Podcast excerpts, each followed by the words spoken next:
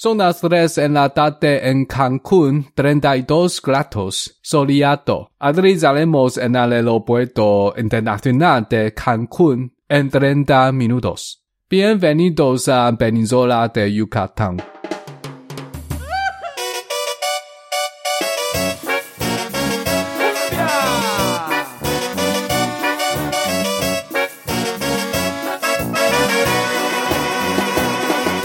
各位听众，在三十分钟，我们将要抵达坎昆国际机场。从飞机的窗外望出去，你可以看到整个被原始森林覆盖的尤加敦半岛。这块土地曾经是玛雅人的乐土。哎哎，等一下哦，这个机长下降有点暴力，我隔壁人已经在吐了。那我们就地面见喽。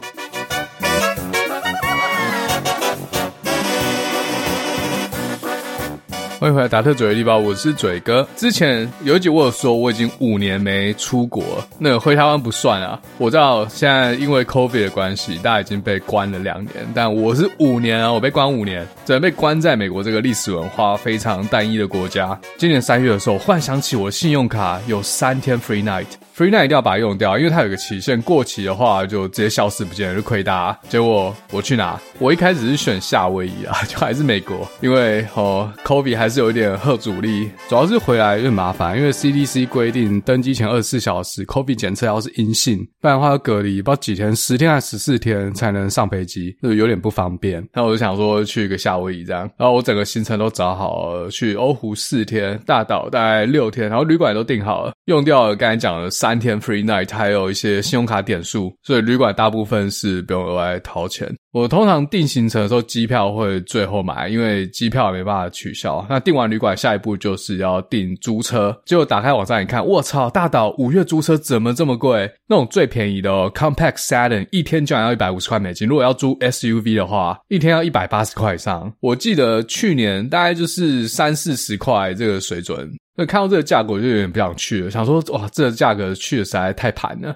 然后在当下，我忽然萌生一个念头，就有一个地方我一直很想去看看，但我我一直没去，是因为我知道它可能不是我喜欢的旅游方式。我习惯的旅游方式是比较像去一个地方探索，去看那边的历史文化，还有那边的人都在做什么。但是这个地方它是一个度假胜地。就是说，你不用一直移动，你就住同一个地方。然后旅馆里面什么都有，有餐厅、有 bar、有各种设施，有球场、有游泳池，可能还有私人沙滩，就是度假村的概念啊。这种就是去放松、去耍废，或者去夜店狂欢。这种就不是我会喜欢的类型。我知道，刚好今年工作很很忙很累，所以我萌生了这个念头，就是诶干脆我去体验看看，在旅馆里面耍废是怎样的感觉。但是为了保险起见呢，假设我待在里面两天又受不了了，一定得找什么历史遗址或者文化体验之类的。那这个地方至少也要有些东西可以满足我这方面的需求。那我脑中浮现的这个地方是哪里呢？就是墨西哥的 Cancun。我相信台湾听众应该对墨西哥的地理位置比较陌生一点，但至少知道墨西哥在美国南边，刚好介于美国和中美洲地峡中间这块地方。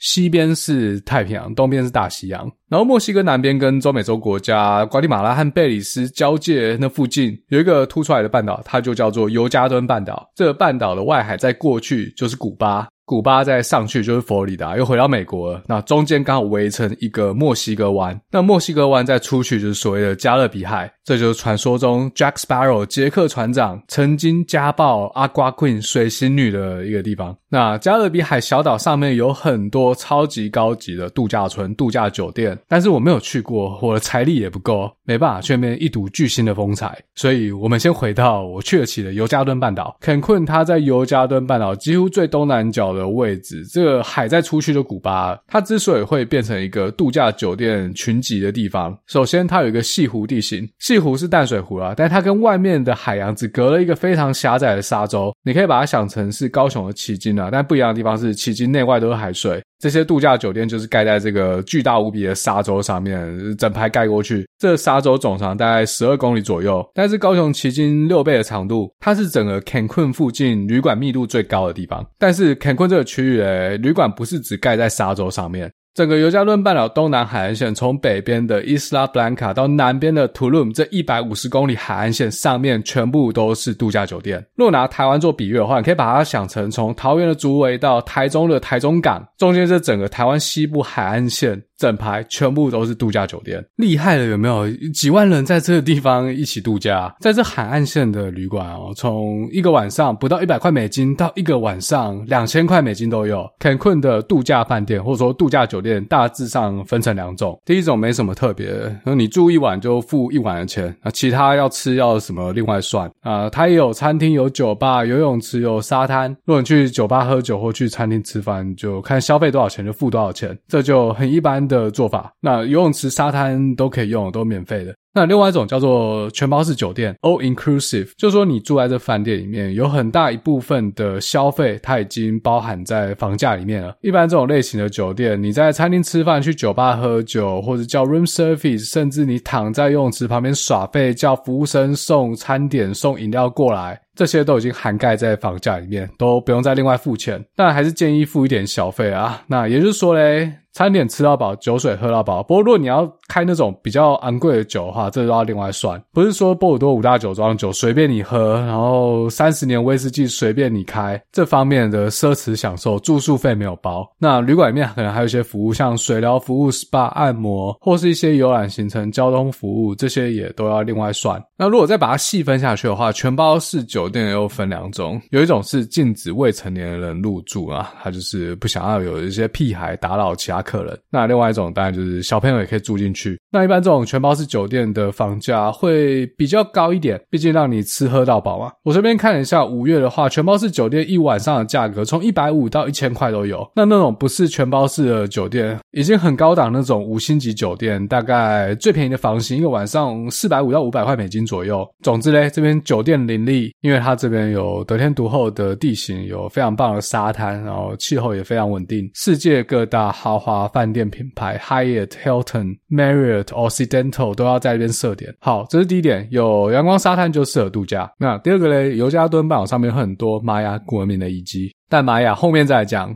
其实墨西哥一直给我的感觉就是有点熟悉，但又又有点陌生，而不是太熟悉。美国有很多墨西哥移民啊，但我们华盛顿州算比较少的。如果家里有一些工程，比如说 remodel 要换屋顶，要重新粉刷，要打扫院子，这种劳力活有很大的几率来的工人会是老墨。我凭良心讲啊，我有碰到算认真的墨西哥人，而且收费价格公道。在美国，你只要开车经过 Home Depot，就是美国特利屋啦，就是外面会有一堆墨西哥人在那边等工作，那当然学校里面也是会有移民第二代、第三代在受高等教育，公司里面也有墨西哥裔的工程师，所以墨西哥人在我生活中，他并不是一个很陌生的族群。但是看到很多墨西哥的电影，不管是毒枭的题材，或者像之前迪士尼的 Coco，他讲亡灵节嘛，从一些节目看起来，墨西哥好像又不是我们平常感受到那样，它有一些很独特的色彩。而且墨西哥它也不是什么很贫穷的国家，我们常看到新闻说墨西哥很多多人要偷渡到美国，我在想说，诶，在墨西哥是不是比归岛还要更贵？墨西哥去年国民年平均所得大概在八千块美金上下，COVID 之前到一万块美金，其实跟中国差不多。诶，可是这样讲的话，中国年平均所得一万块美金，还是有一堆人抢着要移民美国。好，反美是工作啊，旅美是生活啊。那其实墨西哥的首都就是墨西哥城，在很多影集里面，它其实看起来很先进，也很漂亮。不讲的。话还以为是欧洲，好，所以最后我就决定我要去墨西哥，哦，去体验躺在高档度假酒店的游泳池畔或者是沙滩旁边耍废的感觉，然后顺便再去看一下世界七大奇迹之一的玛雅金字塔去切尼扎。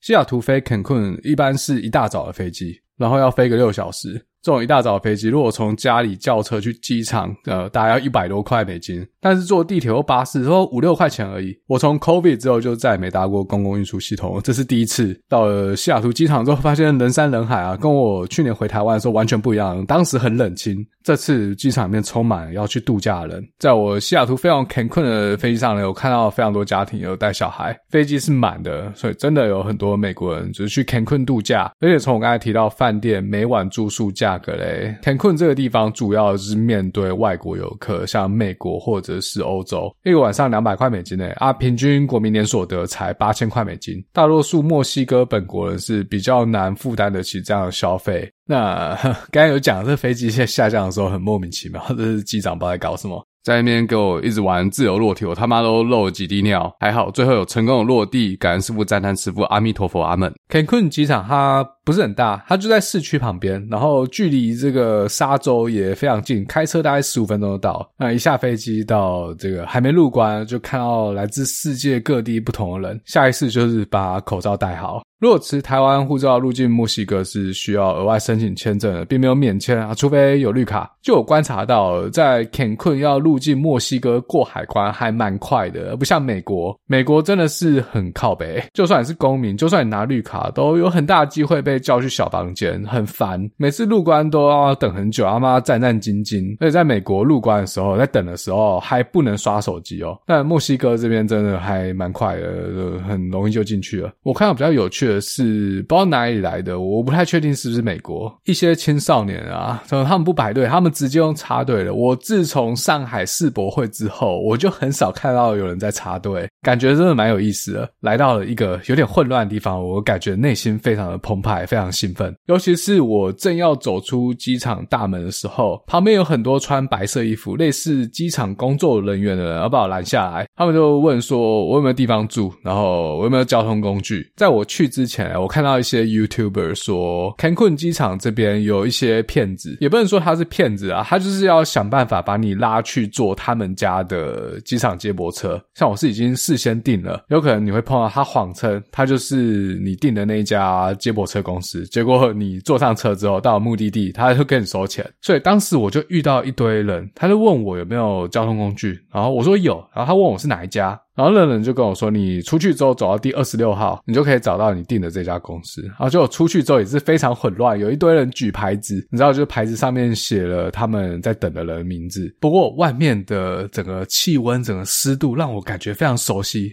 简直就是台湾，而且比台湾更湿更热。Cancun 的纬度大概跟香港差不多，这种真的有点熟悉。但台湾没有这么混乱，机场外面真的有很多人一直问我问题，一直想要跟我推销。我真的很喜欢这种混乱的感觉。像我们去一些年平平均所得比较低的国家，像印度、柬埔寨、菲律宾，我们会觉得这国家怎么这么混乱？但实际上哦，他们是乱中有序，他们有自己一套的运作逻辑。只是我们以台湾或者一般先进国家的想法去看，会觉得那是一种混乱。但我之所以喜欢这种感觉，我就是喜欢坐在那边观察这些人是怎么做事、怎么生活的，你就可以领悟出哦，原来是这样，原来他们背后有一套他们自己的逻辑在那边。像那种要塞钱、要贿赂这种，其实也是一种秩序，有一套行为准则在那边了，很有趣哦。比如说日本人或美国人到台湾、到台北。看到那个机车瀑布，我觉得我靠，这是什么乱七八糟的地方？在这边要怎么开车啊？那机车在那边到处乱窜，太危险了吧？但是我们在台湾骑机车，会觉得，诶，不会啊，我们都很有秩序嘛。这就是我所谓有趣的地方啊。好，那不然怎样？走出去，其实马上就可以看到柱子上有写编号，你就可以知道哦，我就是要找到那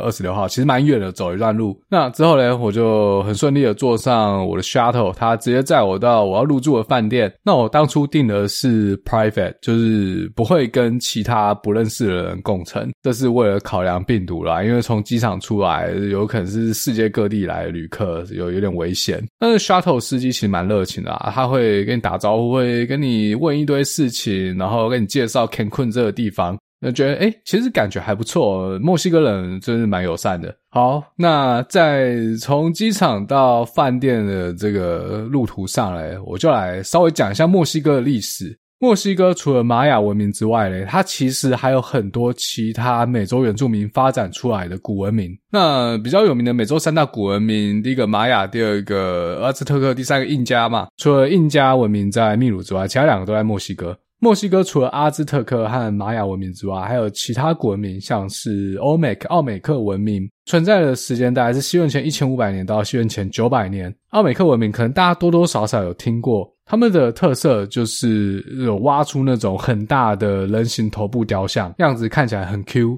那其他还有提尤提花坎特奥蒂瓦坎，有点难念，这个文明大概起始于西元前两百年左右。再来还有 TOTEC 托尔特克文明，大概是在西元八百到一千年左右。这个文明它跟玛雅有曾经开战过。那玛雅文明大概是从西元前两千年开始出现。阿兹特克文明呢，或者说阿兹特克帝国，它比较晚。大概是出现在十五世纪到十六世纪，然后跟玛雅文明一起在十六世纪被西班牙拓荒者干趴。刚才讲这些都是在西班牙人殖民美洲之前，在墨西哥这个地方曾经出现过的古文明。他们其实并不是像我们对于中国朝代的认知啊，什么西汉、东汉、三国、魏晋南北朝、隋唐五代十国、宋元明清、中华民国，还有现在的西台湾中华人民共和国伪政权，这些在墨西哥古文明，他们其实有很大部分时间是同时存在的。然后其中一些因为气候变迁、战争或者一些外来因素导致灭亡。好，那墨西哥历史我从十六世纪跟西班牙接触之后开始讲好了，哦，就讲了大概啊。那玛雅话，到时候哦我们到了 Chichen Itza，我再跟大家分享。西班牙在墨西哥历史大概要追溯到十六世纪初期，在一五一一年的时候呢，一艘西班牙帆船在加勒比海遇难。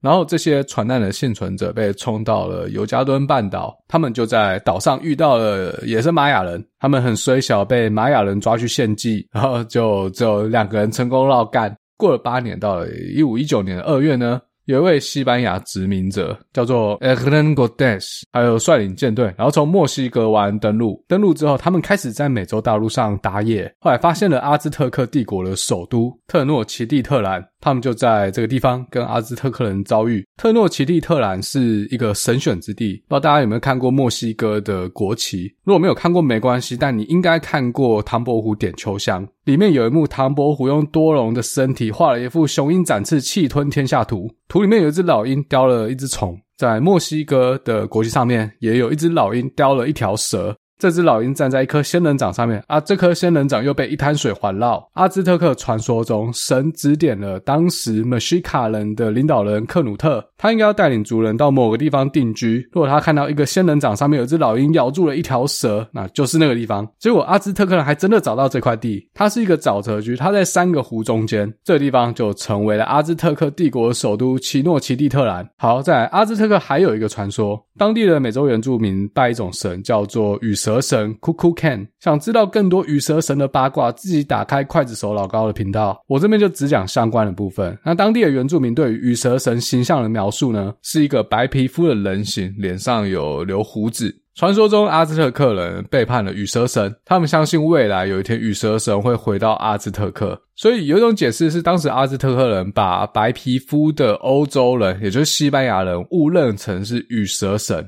所以就直接齁把他们请进城，然后款待他们。结果没想到西班牙殖民者直接软禁了阿兹特克帝国皇帝蒙特祖马二世，然后跟阿兹特克人勒索黄金。他们发现这首都特诺奇蒂特兰，哇，是黄金之城啊！当地的原住民首饰啊、装饰品有很多黄金，他们就想要干黄金啊。那其实，在殖民时代嘞，西班牙在中南美洲主要就是到处干黄金和干白银，然后把这些稀有矿物运回西班牙。这就是为什么加勒比海有这么多海盗，还是专门打劫这些运黄金的船。然后有时候这些船遇到不好天气，飓风啊，在海上被打沉，就造就了当地很多藏宝船啊、藏宝图的传说。好，我们回到阿兹特克帝国啊，那这国王被掳走，他们就马上发现，其实西班牙人根本不是什么羽蛇神。他们也是人类，也是血肉之躯，所以阿兹特克人很快就把这帮西班牙人干飞了。当时逃跑西班牙人在一年后又回到阿兹特克帝国，虽然西班牙人的武器比较先进，有火炮，有火枪，冷兵器也比较先进，用的是锻造的钢。比这些还处于新石器时代，或者说早期青铜器时代的阿兹特克人和玛雅人要高出好几阶，但毕竟还是寡不敌众。阿兹特克人虽然只能射箭，或者是出英勇士，箭还是可以射死人，长矛还是可以捅死人的嘛。玩过《世纪帝国》也知道，一小撮西班牙征服者。一样是打不赢一坨玛雅愚公手啊！那当时的西班牙殖民者是联合了阿兹特克的敌对部落，联手把阿兹特克帝国干趴，而且他们还直接都更掉阿兹特克帝国的首都奇诺奇蒂特兰，把这些神庙、把很多原住民的住所直接推平，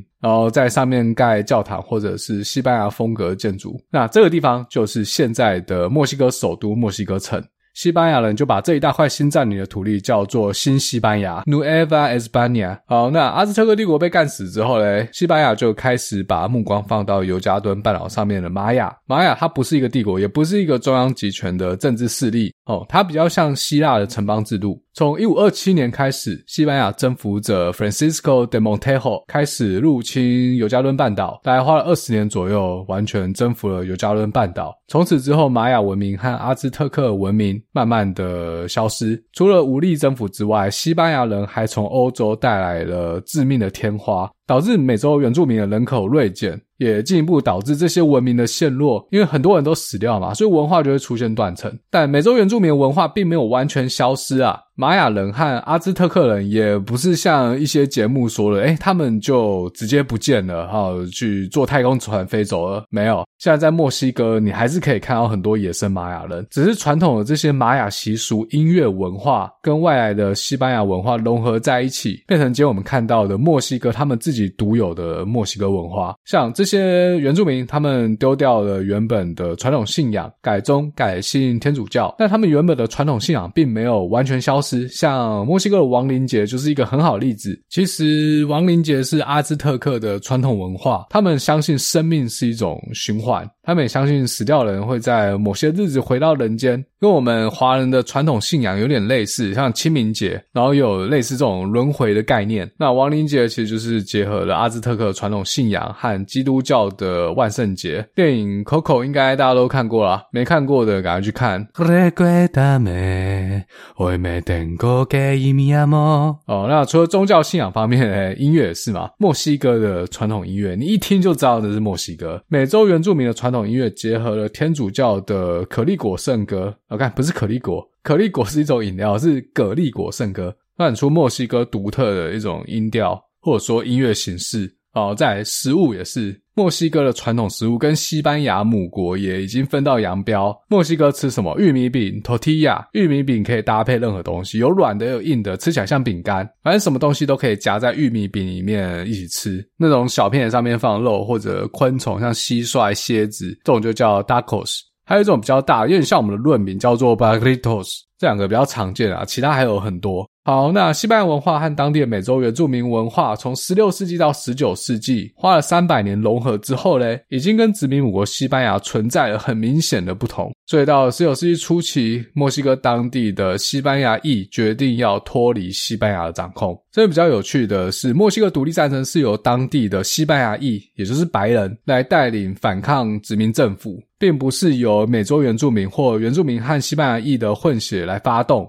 在一八一零年的九月十六号，Miguel Hidalgo y Costilla 向殖民政府宣战。打了十一年，到了一八二一年九月二十七号才成功独立。那独立出来的新国家走的是君主立宪的帝制，但只撑了两年，马上就瓦解掉了，取而代之的是联邦共和国。当时的西班牙领土非常广大，除了现在墨西哥疆域之外，还包含了现在美国大部分西岸的土地哦，加州、德州、内华达州、新墨西哥州、亚利桑那州、犹他州太大了。东边直接接邻美国跟法国的那个男人买来的路易斯那领地，想要知道这段杰佛逊和拉格南人的故事，就去听 EP 三十一。好，我们把时间快转到一八三五年。时任墨西哥总统圣塔安娜想要废止1824年的墨西哥宪法，但是新的宪法内容跟德克萨斯有很大利益冲突，所以德克萨斯就开始出现了很多叛乱行动。到了该年的十二月，他们终于干翻了在德州最后一支墨西哥的官方军队，德克萨斯就成立了自己的临时政府。哦，到这边事情还没有结束哦，墨西哥总统圣塔安娜吞不下去，御驾亲征，前面推得很顺，马上又带领军队跨过了格兰德河，推进到德克萨斯。党军最后在圣哈辛托河。决一死战，当时两方阵营的人数大概是一千二比九百。德克萨斯方不止人数比较少，而且他们还看到墨西哥不断的援军加入，人数越来越多。当时德克萨斯的领导 General Houston 有点举棋不定，因为人数上被吊打，士气又有点混乱。他底下人一直想要出去决一死战，因为现在再不打之后，对方人数会越来越多。指挥官开始压不住底下人，只好决定展开突袭，放手一搏。结果呢，墨西哥总统 Santa Anna 以为自己赢定了，毕竟人数高出一大截，完全没有想到 Houston 会突然发兵偷袭，结果嘞，德克萨斯军只花了十八分钟就把整个墨西哥的军营端了，中间只折损了九个人，还抓到了墨西哥总统圣塔安娜。当时他正在营帐里面跟他的仆人打炮，所以嘞，圣塔安娜只好在一八三六年的五月十四号签署韦亚斯科条约，承认德克萨斯独立。那总统圣塔安娜被放回去之后嘞，那墨西哥方又不承认了，说维阿斯科条约只是历史文件。到一八四五年，德州直接决定要加入美国，成为美国的其中一州。墨西哥一怒之下向美国宣战，觉得这是境外势力在煽动国家分裂，而且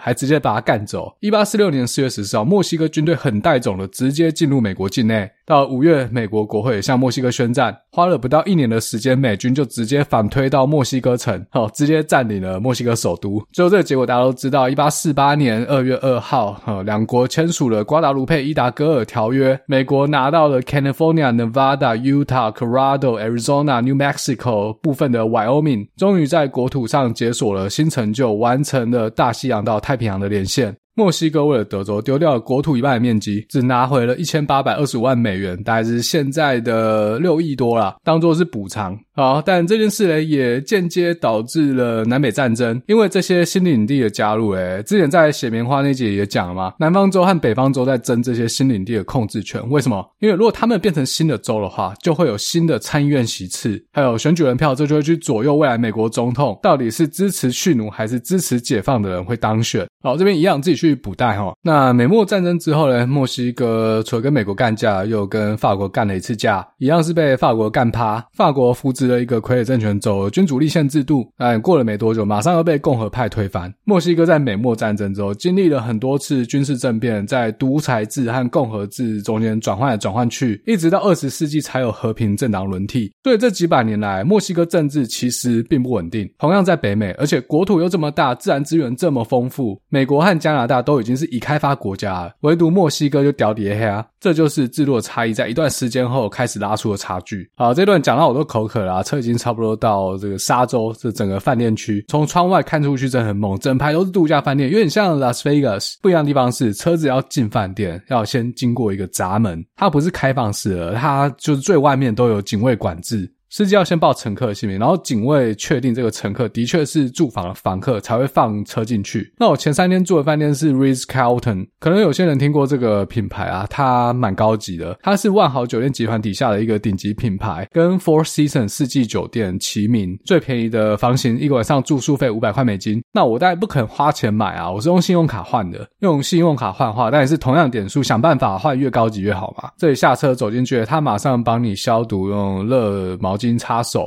之后，马上上一种饮料，是用小黄瓜和柠檬水做成的，蛮好喝的。然后还有一些墨西哥当地的零食，也蛮好吃的。其实让我有点意外，通常饭店给这种东西都很普通，你不会想要用好吃或好喝来形容。但 Ritz-Carlton 给的真的还不错。然后柜台要资料之后，就会请客人去沙发等，不用在那边等。等到所有东西都办好之后呢，就有人会带路，然后解释整个饭店的设施，所有餐厅的营业时间，他讲的非常清楚。而且我发现一件事。在这间饭店，如果随便拦一个工作人员问路，他都会直接把客人带到那个地点，他不会只 外面跟你解释在哪在哪，用手指，他直接带你去。那我拿到房间，其实嗯，位置不是说非常理想啊。它跟拉比是在同一层楼，站在阳台是可以看到海，但是其实阳台外面下面是游泳池，是中庭，所以其实 view 普普通通。我就在想，这是不是因为是用信用卡换的，所以他就先把比较烂的房间拍给我。我东西整理好之后嘞，第一件事做什么？我去领钱。我在机场的时候完全忘了要去换钱。墨西哥这边用的是 peso，当时的汇率大概一美金换二十一 p 收。那其实饭店、餐厅外面的小贩也都收美金。但汇率会很烂，可能一比十八。那如果找到一比二十的，都算不错的。比较有趣的地方是我呃在网络上看到说，路边的 ATM 不要乱用，尤其是那种零美金的 ATM。为什么嘞？因为那台机器有可能是假的，你卡插进去，密码打下去，卡就被机器复制，密码就被干走。但饭店里面的 ATM 应该是安全的啦。所以我就换了一些 peso，因为在有些地方可能用现金交易比较方便。那其实这边是度假胜地啦，大多数的店都收信用卡，只是网络上也有特别交代啊，在这边刷卡要有要注意一件事，在美国餐厅吃饭啊，吃完之后你说你要 check，你要付钱了，服务生会把账单拿过来啊，我们就是把卡夹到账单里面，服务生看到之后会再过来把账单连同我们的信用卡一起收走，然后拿去刷了之后，再把信用卡和发票拿回来，呃，要我们签名。小费也是这时候写上去，然后签名。在墨西哥不一样哦，在墨西哥一定要要求店员或者是服务生在我们的面前哦刷那张卡，他把刷卡机拿过来刷，而不是把卡拿走。为什么呢？这个原因大家一想就知道嘛。你一旦卡离开视线，被盗刷的机会非常大。所以呢，在 Cancun 餐厅吃饭，服务生会先把账单拿过来，然后你直接在上面写你要付多少小费，他会再过来拿机器刷卡。好，那回到这间饭店呢，Ritz-Carlton 它并不是 all inclusive 的的酒店，也就是说要。吃饭，要去餐厅吃饭，酒吧喝酒都要另外付钱。我在 Ritz Carlton 住了两晚上，吃了两间餐厅当晚餐，他们餐厅的水准真的是让我蛮讶异的，蛮讶异的好。一般美国的饭店哦，或者说我住得起的饭店啊，饭店里面的餐厅只有一个字：sucks。Ritz-Carlton 的餐厅也不是说什么米其林啊，没有，也不是什么名餐厅名主厨，但是他做出来的料理，不管是外观还是实际吃下去的味道，真的是蛮有水准的。甜点和调酒也都在水准之上，而且他会招待很多小东西，就跟我开始进去喝到的那个小黄瓜柠檬水一样。他们这些小东西真的做的都蛮好吃的，很奇怪，这种小细节真的是蛮用心的。晚餐一餐一个人含小费，大概就是五十块美金，可以吃得很饱，多饱嘞，差不多就是。吃完可以回房间洗洗睡了。好，那为什么我要用信用卡换这种不是全包式酒店的住宿嘞？我大部分的朋友去 Cancun 或者是去其他有这种 all inclusive hotels 的地方，像 Paso Robles，之前大特阿菊才去嘛。都是住全包式酒店，就是没有人住过这种一般的，所以我想说，我就是要试试看，我想知道有什么不一样，因为我后面几天也是会去住这种全包式酒店，一个晚上也大概是四百五到五百块的水准，所以其实跟 Ritz-Carlton 差不多，差不多价位，所以是可以比较的。那第二个原因呢，是因为我隔天要去玛雅金字塔。方式是参加当地的 tour，然后一大早车子会来载啊，就是那种旅行团啊，然后整个游览车载去去千里扎行程是一整天，所以根本无法吃早餐和中餐。如果这个时间去住全包式酒店，干就亏了。我朋友听到这边，你会觉得你他妈的住一晚五百块美金的酒店，还在那边计较午餐钱。但在我价值观里面呢，这次省下来的就是下次的旅费。因为我以前都玩穷游嘛，所以五十块美金其实已经可以花在很多地方了。像我有一个德国朋友，他最近也是去意大利的小岛去度假。他去买那种 last minute 的套装行程，从柏林飞到萨丁尼岛，机加酒四星级饭店，七天六夜，每天包两餐，一个人才六百块欧元。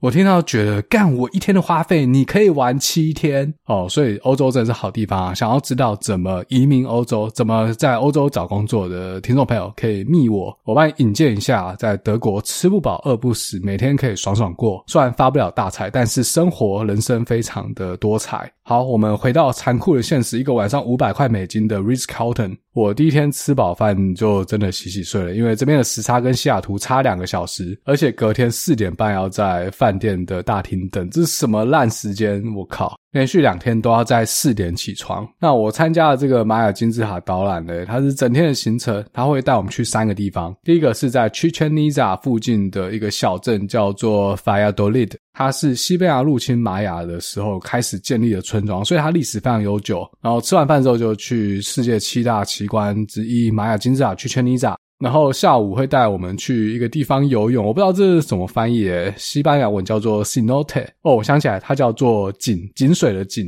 在尤加仑半岛这个地方有很多地下河，这些地下河在某些区段它会，呃，它会见光，就说地下河上方的这种地表结构崩塌之后，下面的地下河就露出来了。但它不像一般河流啊，它还是会在一个很深的坑里面，要从地表走下去。哦，那我知道了，就是叫它微露出。这样整个行程的总花费大概是一百四十块美金一个人，啊，中间还有包午餐。同团的人来自不同的国家，那主要可以分为讲英文的和讲西文的，所以导游每次在讲解的时候，就是百灵果两个语言同时讲，先用英文解释，然后接着马上改用西班牙文解释。另外还有一点，就我在网络上看到是说，他要求每一个参加人都要戴口罩，但实际上他只有你在上车那一瞬间要戴口罩，上车之后嘞，大部分的人哦，应该说除了我之外，所有人都把口罩拿掉。但这也没办法，也来不及了，已经上车了。好，那 Chichén Itzá 这个玛雅金字塔，它距离 Cancun 大概开车要快两个小时。那刚才有说嘛，我们先到 Valladolid 这个城镇，主要是要让我们去看市中心那个最古老的教堂。这个是西班牙人征服玛雅之后盖的教堂。他使用的石头有一部分就是从玛雅金字塔那边赶来的，不过他只给我们三十分钟的时间去走这个教堂，还有周边附近的一些街区。我到这个小镇，其实我真的蛮喜欢的。这就让我好像走到了电影里面哦，长得跟 Netflix 的 Narcos 里面的这些村庄、这些小镇真的很像，很有西班牙，呃，不是很有墨西哥的风味。要是我自己开车的话，我应该会在那边逛一整天，然后到处乱吃，看会不会落赛。但今天时间的关系嘞，我们就主要来介绍玛雅，或者准确的说是 Chichen Itza 奇琴伊萨这个玛雅金字塔。其实，在尤加仑半岛有非常多多玛雅遗址，但是 Chichen Itza 是最哦，不是保存最好，是最商业化那个，在商业化的包装之下，充满各种玛雅的神秘感。所有事情感觉都跟外星人有点关系。听导游讲话，简直就是在看老高。大家知道玛雅什么东西最有名？天文、历法还有数学，所以导游就开始用数学迷惑观光客。首先，玛雅的数学是二十进位，不不像我们一般用的十进位。为什么嘞？那我们想一下，为什么是用十进位？因为我们人类有一双手，一只手上有五只手指头，加起来就是十根手指头，自然而然就会使用十进位。那考古学家是认为玛雅人应该是把脚趾也算进去了，所以使用的是二十进位。那玛雅除了数学之外，还有一个很有名的就是它的象形文字，所以他们的数字也是有自己的特殊符号。一就是一个圈，一个实心的圈，或者你可以把它想成是一个点。二就是两个圈，一直到四是四个圈，五是一条线。啊，为什么会这样呢？啊，现在伸出你的食指，指向坐在你捷运正对面的那个人。他一定觉得你莫名其妙，指屁指。不过从他的角度看到的就是一个圈。那如果你用两只手指头，他看到的就是两个点或两个圈。五只手指头并拢在正前方，看起来就是一条线。那再来呢？六就是一个圈，下面画一条杠，剩下的人就可以以此类推下去。算数的话，就是算几个圈，然后几条杠。不过这边还有一个概念，就是所有数字的最上面会有一个拳头的符号，代表的是零。就是说，所有数字都是从零这个概念开始往上加上去的。就像你开一千块的支票，你不会只用阿拉伯数字写一千嘛？你还会写国字，在美国会写英文，之后再把就是那种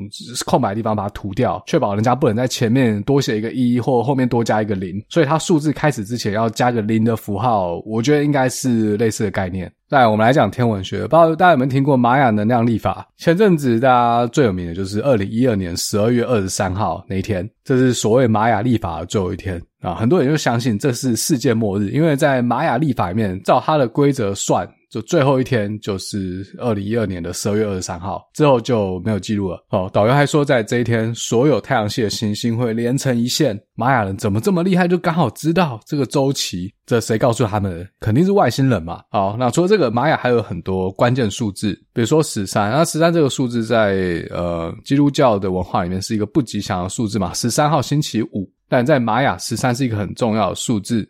好，大家想一下，女生的月经周期是几天？二十八天嘛。那十三乘以二十八是多少？三百六十四。就这么巧，Chichen Itza 这个羽蛇神金字塔，它刚好就有三百六十四阶的楼梯。那三百六十四这个数字怪怪啊，一年是三百六十五天吧？那少的那一天那一阶是什么嘞？就是它这个金字塔上面的凸出来那个平台，那就算一阶，所以整个算起来是三百六十五阶，刚好是一年。所以这个金字塔这建筑物本身，它就是一个 calendar。它本身就是一栋看得见的立法。好，我这几已经提到去圈尼扎好几次哦，但我忘了，有些人可能就不知道去圈尼扎这个地方。它准确的说，里面有一个金字塔神庙，叫做 Kukulkan 羽蛇神神庙，它是最新的世界七大奇迹之一，当然也是世界文化遗产。如果你在听这集的话，我会把 Chichen Itza 的照片放在 IG 上面，可以去看一眼。这个 k u k u k a n 金字塔，它外形跟埃及金字塔一样，是一个哦四角锥，但不一样的是，它有九个 layer，它有九层。就你知道，可能古埃及的解析度比较好啊，玛雅的解析度比较差，就很像你玩 Minecraft 或者是那种斗士时代游戏，三角形不是平整的，还要一格一格的，解析度不够好，所以玛雅金字塔也不是玛雅哦，这阿兹特克还有其他印加也是，就他们的金字塔有那种一阶一阶的概念。那还有另外一点跟埃及金字塔不一样。这个四角锥的每个面，它有四个面，那每个面的中间都有楼梯可以直通到金字塔最上方。这个楼梯的跨距刚好适合人类行走。然后整个金字塔最上面会有一个 chamber，哦，这怎么讲？呃，就一个房间啊，从下面往上看就可以看到，里面空空的。但埃及的金字塔上面就是尖的嘛。好，再来，刚才说玛雅金字塔是一层一层的，总共有九层。它每一层呢也不是平整的，在它的墙面会有一些雕刻，有一些装饰。那每一层在每个面上会有三个矩形的凹槽，但是最上面那一层第九层它只有两个。好，那我们来做一下小学数学，八乘以三加上二，这是要算总共有几个这种方形。刚才那个算是加起来刚好是二十六。刚刚说金字塔的每个面上面又被中间这个楼梯切成两边嘛，每个面的左右两边各有二十六个矩形凹槽，所以一个完整的三角面它就有五十二个矩形凹槽，就二十六乘以二。好，那这边要问大家一年有几周？刚好就是五十二周，有没有？虽然玛雅没有周的概念，但他们偷偷把这个周的概念，就是七天隐藏在哦这个建筑物里面，非常厉害。而且五十二乘上七，刚好又是三百六十四，看到没有？真是太神奇了！除了把一周七天的概念隐藏在这个金字塔里面，在金字塔旁边的玛雅球场，它其实也偷偷隐藏了七这个概念。在球场里面大喊，你可以听到七次回音，exactly 就是七次，不多也不少。而且跟你讲哦，七是大自然中一个很神秘的数字。哎，彩虹有几种颜色哦？厉害有没有？好，再来，一年除五十二周之外嘞，五十二还有一个意义，就是每五十二年，玛雅人要翻修他的神庙，也就是这个 Chichen Itza 金字塔。它 remodel 的方式就是在外面再加盖一层哦，不是一层楼啦，是有点像俄罗斯娃娃那样，一层一层往上套，越来越大。所以现在看到的神庙里面呢，其实应该还有以前的比较小的神庙，旧的神庙。而且这个金字塔它有对准方位，每年的春分和秋分的时候，当太阳升起之时，从某个方位望向金字塔，可以看到金字塔这九层的结构，从最下面到最上面，依照时间一层一层被照亮。然后日落的时候会一层一层暗淡，从某个角度看过去，就很像是一条蛇。那刚好在最下面，他用石头雕刻出一只蛇的舌头的造型。这只蛇就是刚刚提到的羽蛇神 k u k u k a n。好，所以从这个 Chichen Itza 的建筑上面呢，我们就可以知道玛雅在天文历法方面真的非常进步。到底是谁教他们的呢？肯定就是外星人。好，以上是导游讲的啊，哦，不是我讲的。我当时听到我就觉得，你这根本就在凑数字啊！哦，你这种方式在那边凑，你怎么凑都可以凑出一组数字拿来随便你解释。实际上，玛雅历法根本就不是这样算。好，根据玛雅人的影片和文章呢，哦。我说的玛雅人是 PTT 上面那个玛雅人啊，哦，玛雅人是 PTT 上面一个名人，然后他现在也在当网红啊，就是有自己的频道，他专门研究玛雅，而且他不是只是随便看看书而已哦，他会跟着国际考古队真的去贝里斯、去瓜地马拉、去墨西哥考古。其实玛雅有三种历法，然后坊间这种玛雅能量历法是把这三种历法全部混在一起，在那边乱讲。第一种历法叫做哈布历，它有十八个月，每个月二十天，乘起来是三百六十天，再加上五天，这五天叫做瓦耶布，对玛雅人来说是一个不吉利的五天，整个加总起来就是一年三百六十五天。另外还有第二种历法叫做卓尔金历，它基本上就是一天一天去算，有二十个数字。哦，十三种符号，两种混在一起就有两百六十种排列组合。简单讲呢，它有点像我们的天干地支表。甲乙丙丁戊己庚辛壬癸搭配十二生肖，子丑寅卯辰巳午未申酉戌亥，整个排列组合就是六十，所以六十年就是一甲子。那玛雅的卓尔金历法也是这样搞，只是它是算天，但这样算的话，加起来只有两百六十天，所以卓尔金历的一个轮回是两百六十天。之后嘞，玛雅人又把三百六十五天的哈布历混合两百六十天的卓尔金历，搞出一个新的排列组合，总共有两百六十乘上三百六十五，得到一万八千九百八十天，也就是五十二年。所以五十二年一个循环是这样算出来的。那这个金字塔上面这个图案，要不要乘一乘，乘了变五十二？有没有有没有这回事？我是不知道。好，再来第三种历法叫做长纪历，这就跟世界末日有关哦。刚刚哈布利汉做的经历一个循环就是五十二年，所以每五十二年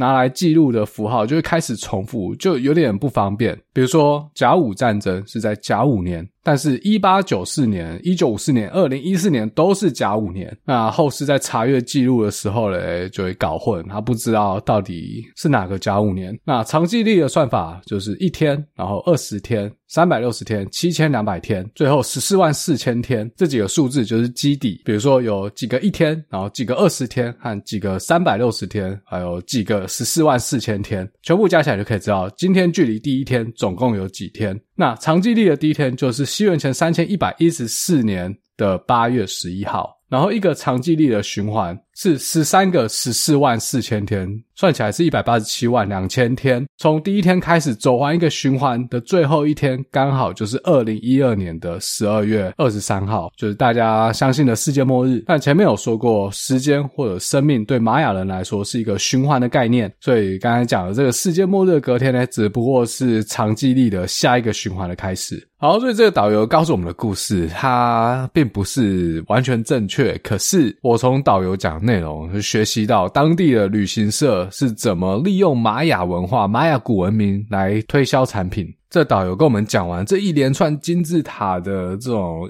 神秘数字组合，再加上这个玛雅能量历法，接着他缓缓的拿出一张纸。玛雅人相信天命论。就说一个人在人世间的任务，从他一出生就已经被上天决定。这代表什么呢？代表每个人的命是可以算得出来的。他手上这张纸算出来就是他的命格，用玛雅能量历法算出来的命格。这命盘上面有各种玛雅象形文字，而且他发现哦，他老婆的命盘上面诶，在同一个出现了一样的象形文字，就代表他们两个人的命运已经被上天安排好，有一天会交结在一起。如果车上各位有兴趣的话，在这边签个名。我会帮你算好之后印一个精装版出来，背面还有这些象形文字的解释，就很像你去庙里求签要解签呐，后面有这个解签的文字，一份也没有多少钱，很便宜啦。那收入的一部分会捐给当地的玛雅村庄。来改善他们的生活，我就想说，这不过就是把东西印出来，然后电脑跑一跑就算了，也应该不会有多少钱。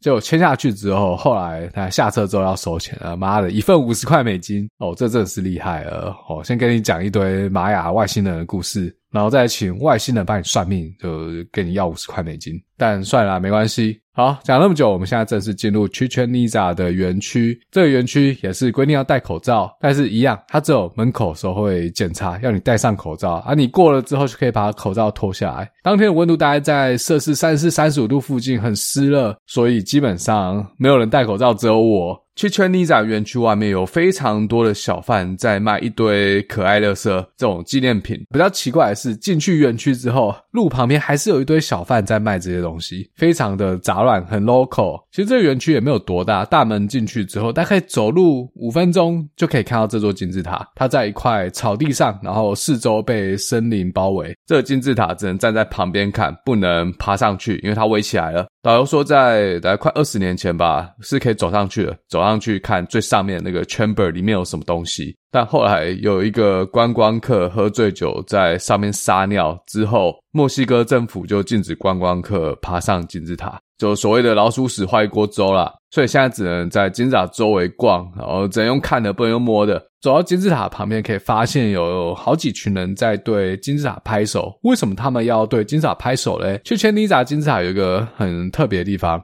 诶，其实我不确定啊，有可能其他玛雅金字塔也有一样特性，不是只有去千里达有。那什么特性呢？站在金字塔下面对着金字塔拍手，金字塔会回传一种鸟叫声。我们来听一下哦。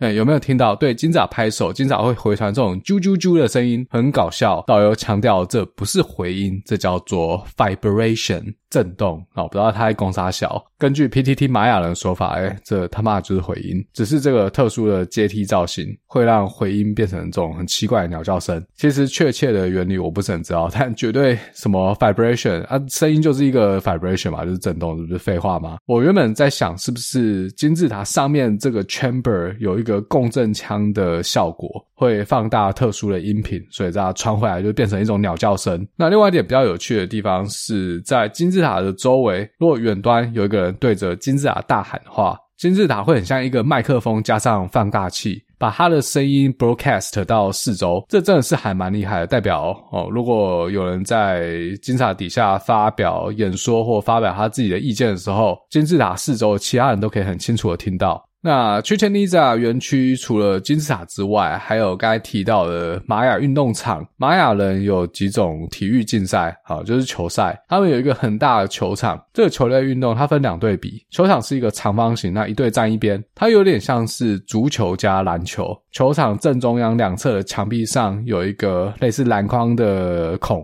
球员就要想办法把球踢进这个孔里面，踢进去就得分。过程中不能用手，那他其实也不是用脚，他是用腰到肩膀这块身体部位去顶球，两边互相顶来顶去，然后抓那个角度，把这个球顶进那个框里面，这样就可以得分。这个球场的照片我会发 IG 上啊，呃，比较好想象。啊，讲到这个球场嘞，导游就讲到玛雅献祭啊，前面有说玛雅会献祭嘛。导游说，玛雅献祭跟其他文明不太一样，也不是阿波卡列岛里面演的那种方式。他说，被献祭是一种荣耀哦，不是阿猫阿狗想要被献祭都可以，想要被献祭要先赢得被献祭的资格，只有最强的勇士、最优秀的人才可以拿到这样的资格。那怎么选出这个最优秀的人呢？就是去比刚刚讲这个球类运动。在这个运动的某个环节，得分者可以执行一项行动，在球场的底线用球棒去打击这颗球。如果有人刚好可以把球击入这个球框里面，他就是祭司或者说萨满在寻找的那个男人，也就是神选之人，他赢得了被献祭的资格。所以这个运动除了篮球和足球之外，还把棒球也加进来。其实我自己找资料是没有看到这一项啦，我只有看到说用腰去顶那个球，把球顶入球框，这样算得分。我没有看到到这个阿达里全垒打的。环节哈，总之导游说献祭一定要献上最强的勇士啊，就是用这种方法选拔。那被献祭有什么好处嘞？该导游还有说，玛雅相信天命论，但是献祭是唯一一个改运的方式。当一位勇士赢得了被献祭的机会，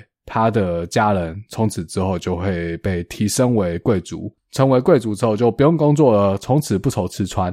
那这边导游还说，玛雅献祭的方式并不是阿波卡列陶里面的那种形式。首先，祭品要先把自己洗干净，然后祭司会让祭品喝下一种酒，叫做布盖。这种酒就是 Tequila 龙舌兰的前身，一样是用龙舌兰酿造，只是它没有经过蒸馏的手续。为什么要喝酒呢？因为下一步祭司要把祭品的居居割掉，要净身，所以喝酒多多少少可以麻痹掉痛觉。接着，祭品会被放到一个倒 V 型的台子上。躺上去之后呢，一边有人拉他的手，另外一边有人拉他的脚，用力把他按下去，然后就把他的脊椎折断。脊椎被折断的人，他还会继续活着，只是他颈部以下会失去知觉。据导游说，这是一个比较人道的做法啦，因为活人献祭是要挖心脏，祭司要在一个很准确的时间点向神献祭一颗还在跳动的心脏，所以呢，在把心脏挖出来的时候，要确保人还是活的，而且在挖心脏的时候，他不能乱动，才不会影响到这个 timing。这就是所谓的活摘器官哈。以前玛雅也没有叶克膜，所以其实要活摘器官也不需要叶克膜啊。好，那以上的是导游的故事。实际上我在网络上查玛雅献祭，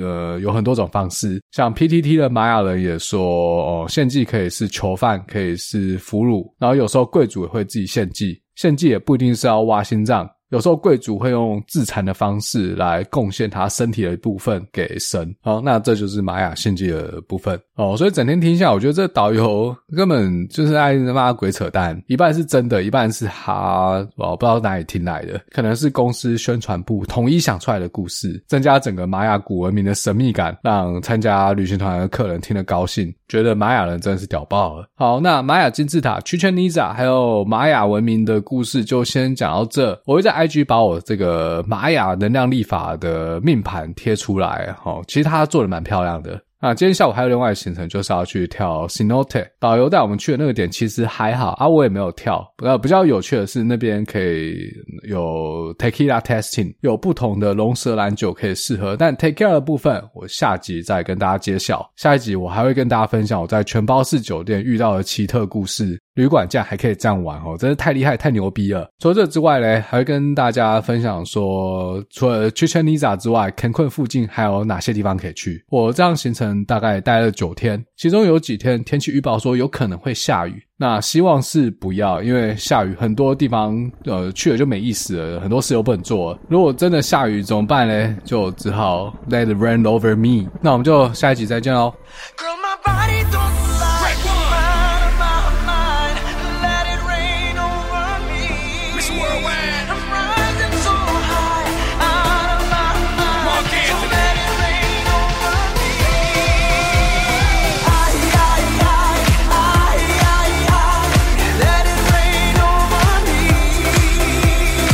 ay, ay, ay, ay, ay, ay, let it rain over me. Billy's a new million, 40's a new vibe, and 40's a new 30, and baby, you a rock.